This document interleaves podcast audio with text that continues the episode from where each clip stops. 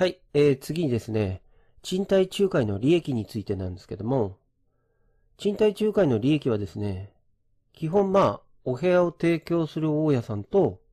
お部屋を探している借主さんからそれぞれ仲介手数料として、賃料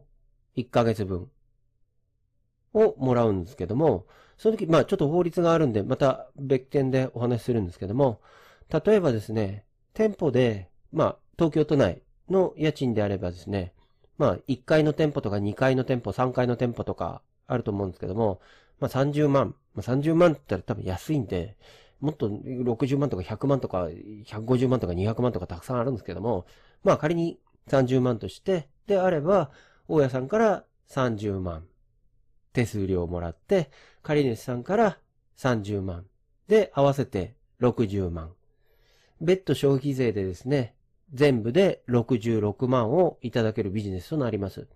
まあ正直、私なんかもう独立しちゃってるんで、この金額で十分食べていけるとは思いますけど、まあ、そこでまあ一つ注意点ですが、